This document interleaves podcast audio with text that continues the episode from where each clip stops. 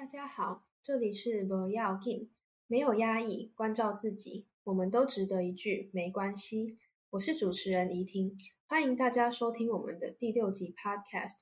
在进入正题之前，想先跟大家介绍一下我们不要定团队。我们的成员们是一群来自台湾各地的大学生，致力于推广校园心理健康。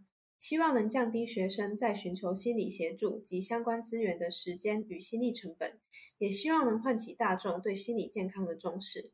我们今天想要来和大家谈谈关于大学生活的点点滴滴。上大学对多数人来说，不只是身份上的转变，更是面临生活上的巨大改变。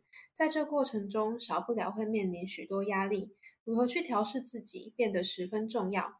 我们今天邀请到了就读台大社工系的 Lucy 同学来跟我们分享她的大学生活。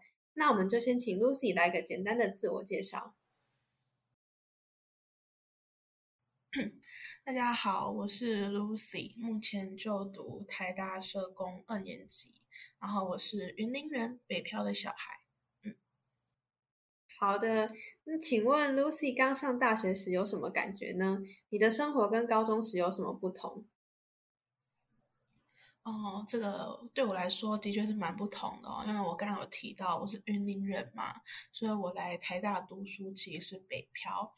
那也因为这样子，嗯，算是蛮差距很大的城乡差距，所以让我在啊刚就读台大的时候，有蛮长一段时间都需要去适应各式各样的东西。比如说像是交通啊，像是 北车，我到现在偶尔去北车，偶尔还算迷路，或者是我适应说我要学会去搭公车哦，搭捷运，然后因为我以前我是就读比较社区的高中，所以我也蛮明显的感受到，就是我同才之间的素质跟我在台大同学间的素质差蛮多的。那也因为呃来到大学这样子一个很自由的环境啊，我也必须让自己变得更加自律。哦，因为在台大基本上不会有什么事情是逼迫你一定要去做，大部分都是你要告诉你自己要做好。对，嗯，我本身自己也是北漂的小孩，所以我很能理解 Lucy 的心情。对，那你就是面临这样子陌生的环境，你的心情是怎么样呢？会不会感觉到有压力？哎呀，真的初期的时候真的是蛮有压力的，而且这个压力它的来源不只是单纯在课业上，就是在课业上我反而就本来就有点心理准备，说哦以前比较容易拿第一名，那可能现在在台大比较不容易，所以反而在课业上呃就已经有比较好的心理准备，可是，在人际关系上反而是哦给我最大压力的一个部分，因为我本身的性格是属于比较敏感一点啊，所以在很多时候，你都要逼自己去学会更加社交。毕竟，啊，我们不像很多明星高中的人，就是他们可能高中一团，然后之后就一起来台大读书。所以，其实，在台大呢，云林人本来就偏少，那又是读社区高中的人会比较偏少，所以你就要更努力的，呃，让自己去学会去创造属于自己新的，呃，舒适圈。那过程中当然或多或少会有一些彷徨恐惧。那我那时候也因为这样子，常就三不五时会跟我高中的好姐妹们打电话，甚至呢在生理上，就那一段期间，差不多开学的前面的一两个月，偶尔啊，就是突然洗澡洗到一半会流鼻血，现在已经不会啊。不过我现在想想，就是可能正是那段期间压力太大。那我这里呢，就是后来慢慢的调色情况，其实就是自然而然的，就是随着时间过去，因为你有逼自己去做一些事情，那自然就会有一些收获。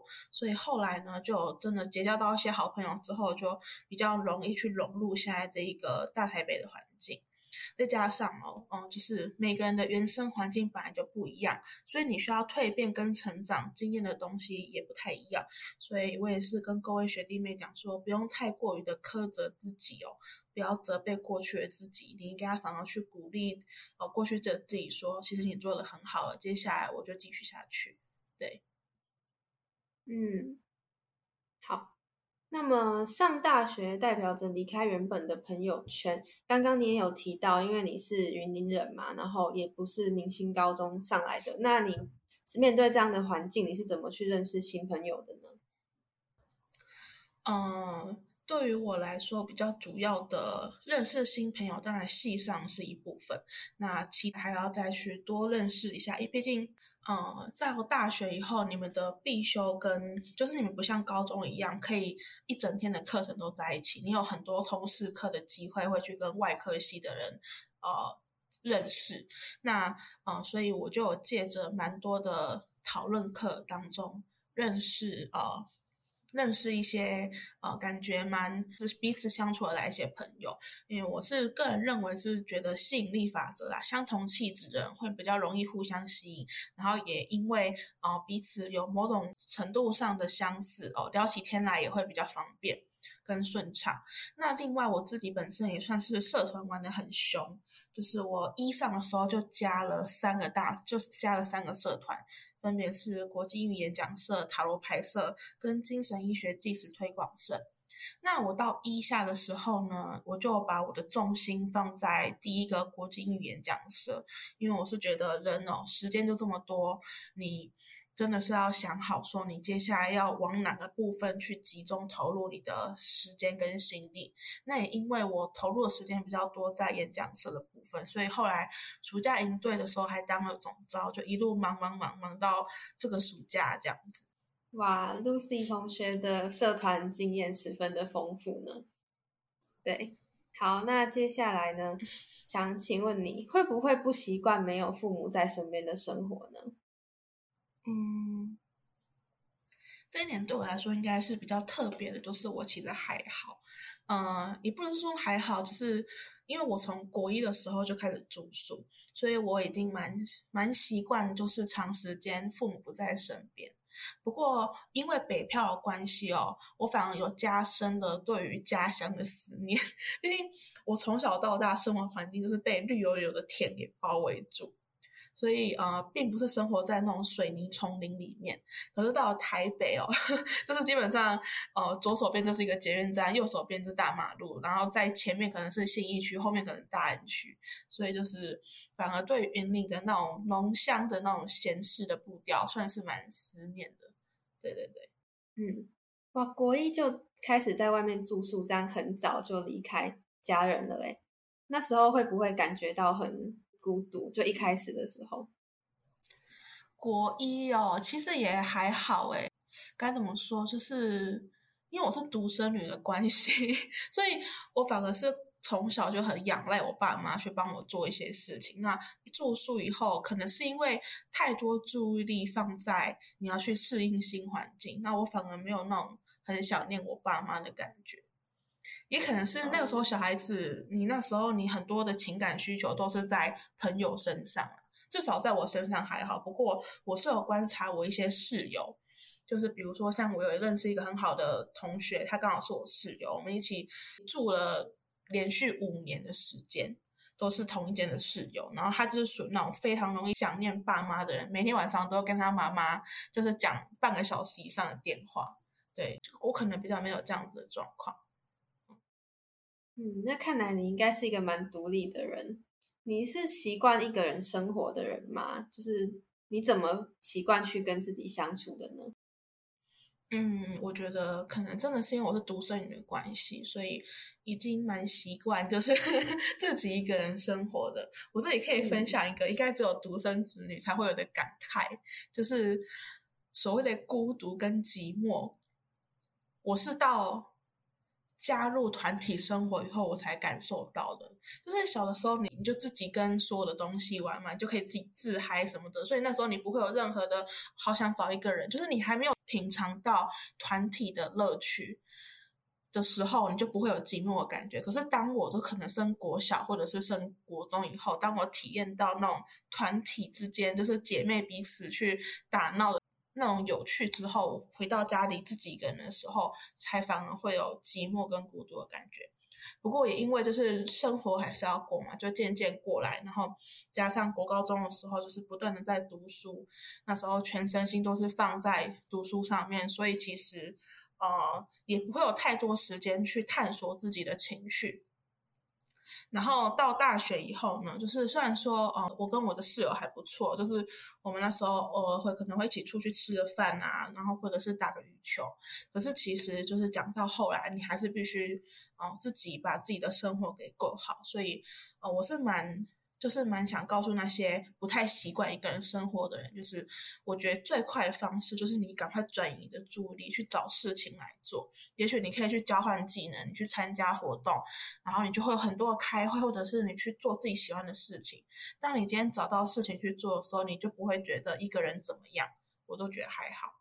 对对对，嗯，我觉得现在就是练习自己一个人生活是一个蛮重要的技能吧。算是需要好好的跟自己去相处。嗯嗯，好，那你有住在学校的宿舍吗？你觉得住宿环境怎么样呢？呃，因为我们学校比较酷哦，就是我们学校北北基的同学刚上大学的时候不能住我们学校宿舍，我们只开放北北基以外的外县市的人。还有包含就是外籍的学生可以住我们学校的宿舍。那通常女生大一的时候就会住大一女啊，大一女跟女一又是不一样的宿舍。然后大一女她就是出了名的，她的平数非常非常的小，就是她平均差不多四平左右。嗯，超小，然后一间寝室住四个人，真的是。然后，所以你问我住宿环境怎么样，我只能说你就是撑过大一那一年就可以了。那等你到大二、大三、大四，或者是你是研究所的时候，我 你就会有其他选择。你可能你可以选择不要继续住学校宿舍，你要搬出去自己去外面租房子。通常，嗯，比我比较遇到比较少的人会选择这样子啊。因为他们通常都会选择第二种，就是你就抽学校宿舍。那学校宿舍就又分成两种，一种是 BOT，一种是正常的一般学校宿舍。BOT 是比较，它是主打贵，就是品质比较高，但是它就是呃，它是台大跟外面的建商一起合作，然后建出来的房子，所以其实离台大也很近。然后，可是它就是费用会偏一般宿舍比较贵。那如果是学校一般宿舍又分很多，比如说女一、女二、女三、女四、女五到女九之类的。那这种宿舍又分成两种，比较是通常就是你科系在校总区的，呃，科系的学生就会很讨厌去住城中。因为我们有蛮多校区，那比较主要在台北地区的校区就两个，一个是校总区，就是那个有椰林大道那个校总区，然后另外一个是城中校区，城中校区就是台大医院那边，然后台大工卫学院跟台大医学院都是在那边，所以假设你今天是医学系的学生，你可能就会比较适合去住城中。对，因为你可能大部分的课都是在城中那边上课。可是假设你今天像我一样社工系，你是中文系，你是外文系啊，还是你是森林系，有的没有的科系，如果你的宿舍抽到城中，就是真的很地狱，就是你每天就要花时间去通勤。对，所以对我来说，住宿环境怎么样，就是蛮看你签运怎么样。你看你抽到城中就很地狱啊，可是如果你抽就是校总区里面的宿舍就很幸福，而且你一抽就可以住接下来的三年。对哦，真的，你们抽一次就可以住三年，嗯，一抽就住三年，哇，哎，那很好哎，我觉得。但是你们有没有可能，就是如果抽到不喜欢的话，有没有办法再抽或者是什么交换之类的？嗯，是可以，就是通常每个学校是不是都有那种交流班嘛？就是可能有正大交流班，然后我们学校也有台大交流班，然后可能前阵子学校就会开放一段期间，可以让你去换签，就换宿舍，然后通常城中的人就会超级无敌想要换来换回来校总区这样子，是有开放的。然后当然一般学校就会禁止买卖嘛，这样哦。所以你你大一的时候住在大一女真的很小，这样你觉得，嗯，你待在宿舍的时间长吗？因为我个性蛮宅的，就是我不太去那种什么 KTV 啊、pub 啊的那种社交场所的地方。我可能就是在我的大一女，还有上课的教室，还有就社班，在社班就差不多这三个地点轮回而已。哦，非常拽的一个生活。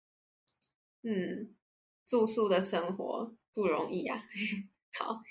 对对，提到室友，我们就是最怕跟室友的生活习惯不同。就是想请问你是怎么跟室友相处的呢？在这里，我真的是要跟我的三个室友告白。就是我的三个室友分别是台中兽医女，然后桃园公海女，然后高雄政治女，就是这三个地方跟这三个科系的人。然后听起来很棒。我的三个室友就是个性，我们四个。你说什么？没有，我说听起来很酷，就是大家都来自不同的背景，又不同的科系，超酷的。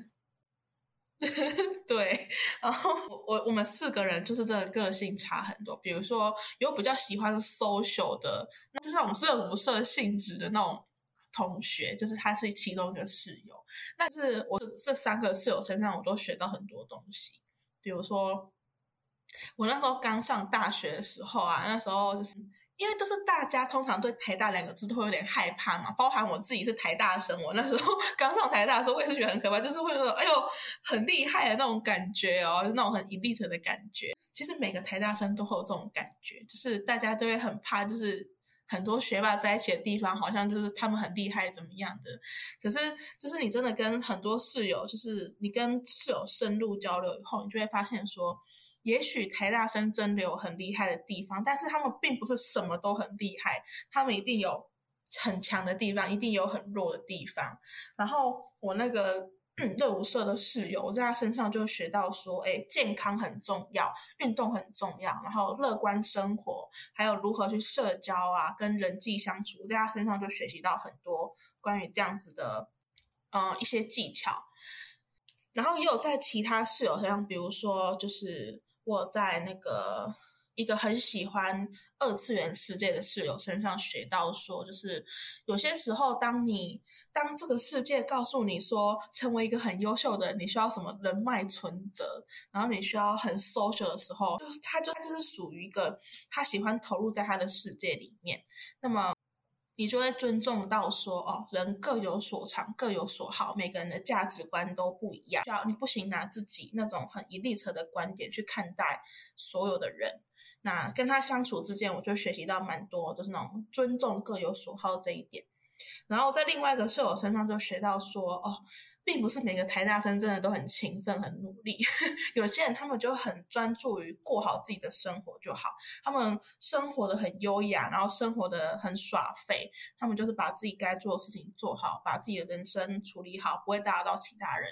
我觉得这也是一种很值得、一种很棒的一种生活方式。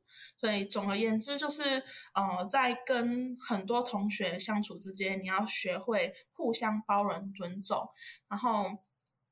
不要把自己的价值观随便的灌在别人身上，就是你在认真跟幽默之间，你要学会去划清那条线，然后你就好好的去沟通就对了。OK，然后也因为我们四个人就是来自不同的地区，偶尔就会彼此开彼此的玩笑。比如他们就很喜欢笑云林都没有人呐，就是为什么云林不会塞车？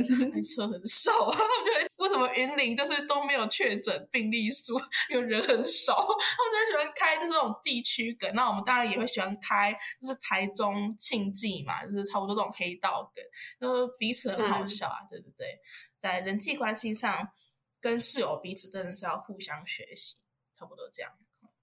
嗯，我蛮认同你说的，就是人与人相处之间，就是互相包容、尊重，然后沟通，我觉得非常的重要。嗯，但是面临跟室友，因为你们算是每天朝夕相处，那你们有没有什么生活习惯比较不一样？就是你们最大的生活习惯差异是什么呢？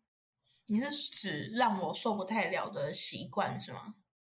对，就是可能跟你差比较多，比如说睡眠啊，或者是卫生习惯啊之类的。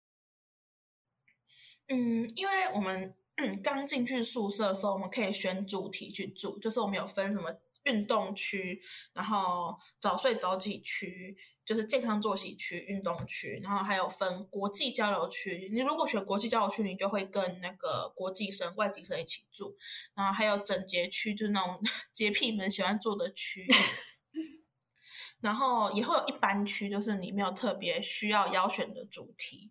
然后我们四个呢，就是刚好就是杂杂区。什么是杂杂区？就是每个人选的主题都不一样，他可能都刚好没有凑到，没有跟别人凑到，所以就。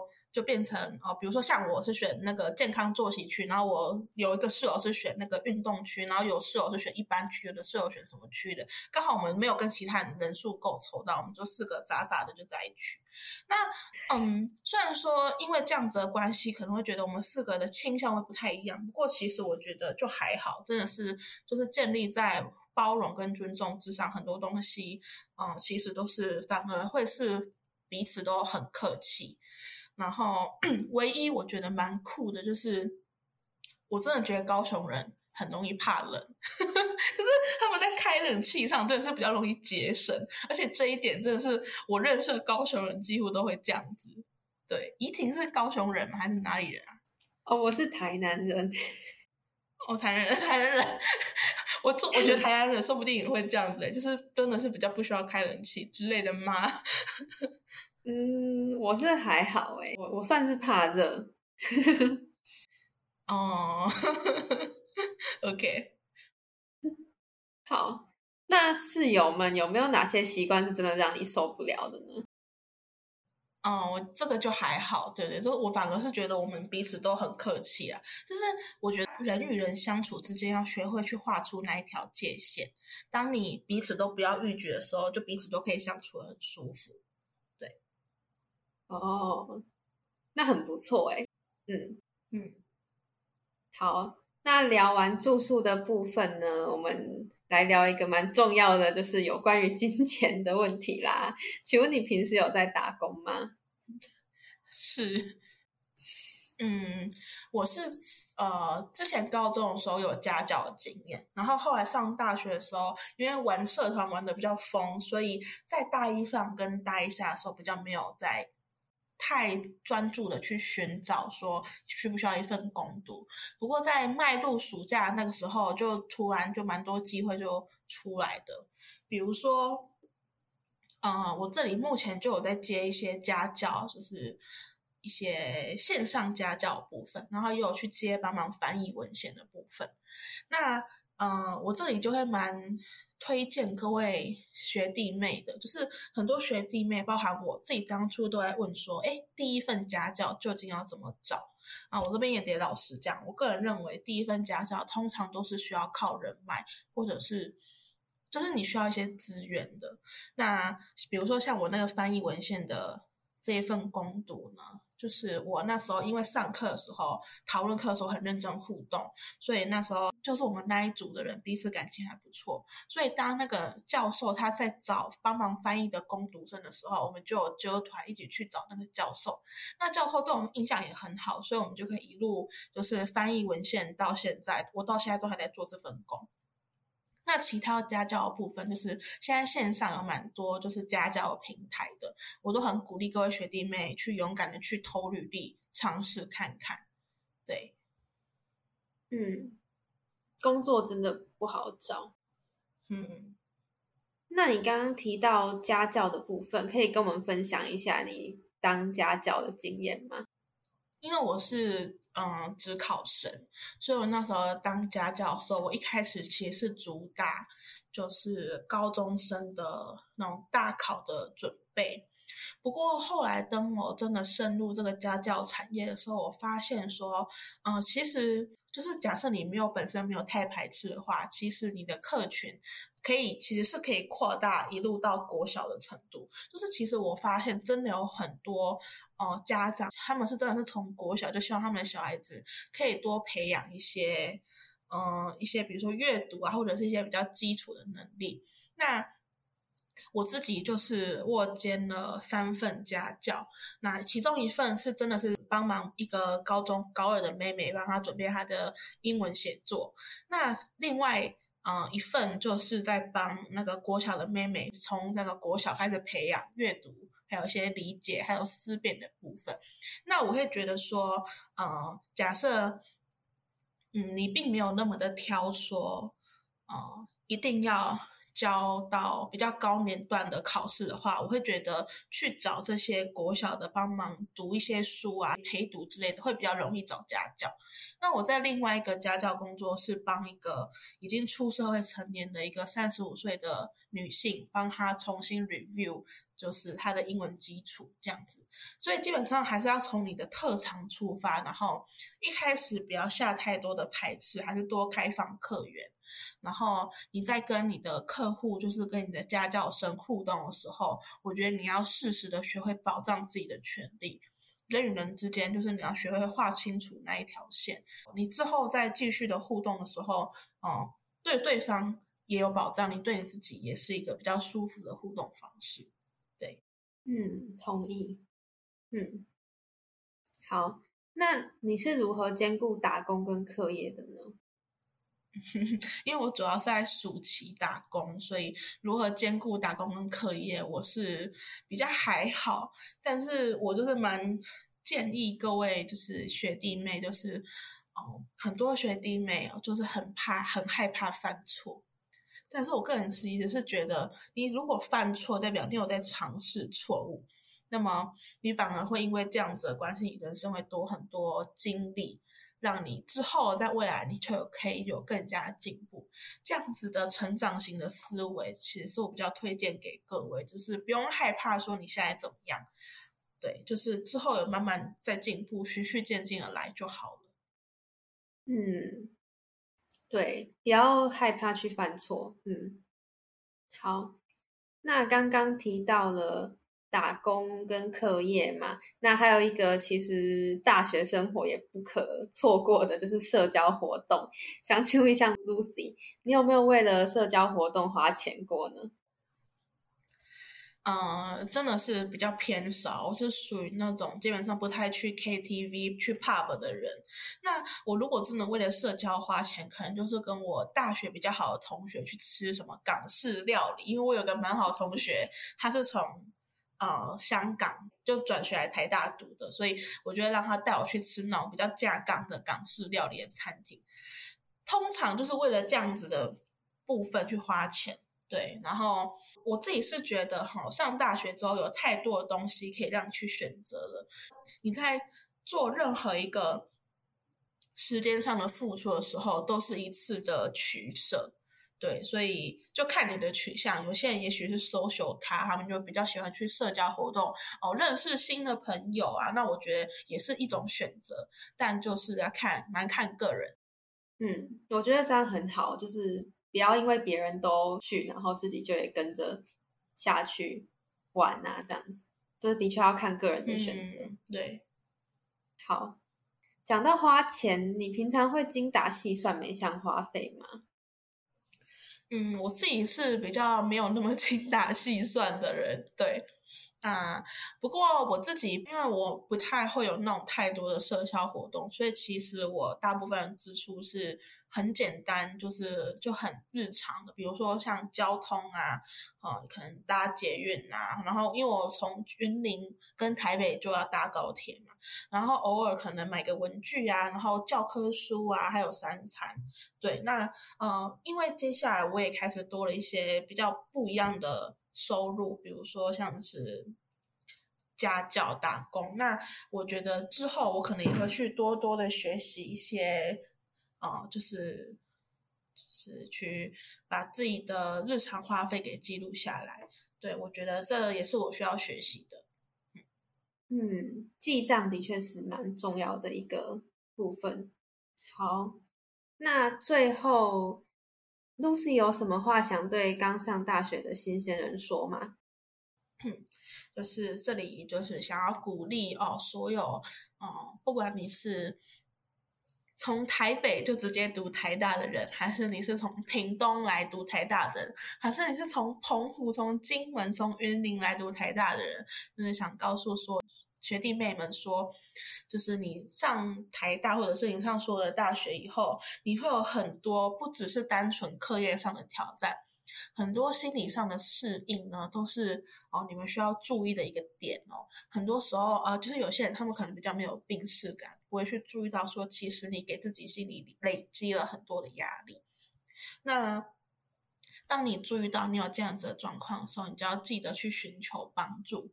也许你需要真的去寻求一些哦心理咨商，或者是学校幸福中心，我觉得都是一种选择，就是不要有太多的压力。就是去听听看，去跟人家聊天，我觉得都 OK。然后，假设你今天呢去尝试了某个新的活动，然后你真的犯错或失败了，我也会觉得说，你就是好好的，也许你道个歉，然后下次再改正。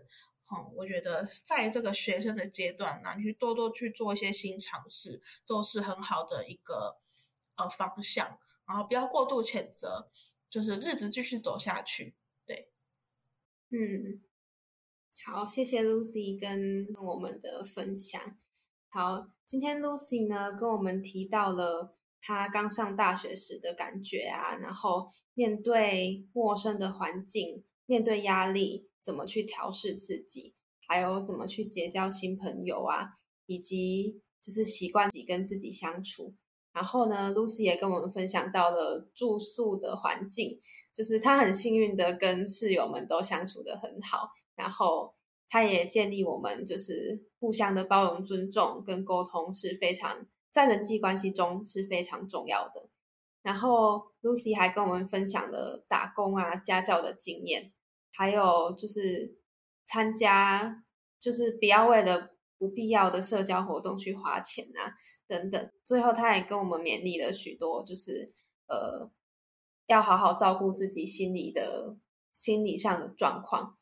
对，所以非常感谢 Lucy 跟我们一起录制这集的 Podcast。今天的节目就到这边，感谢大家的收听，我们下次再见，拜拜。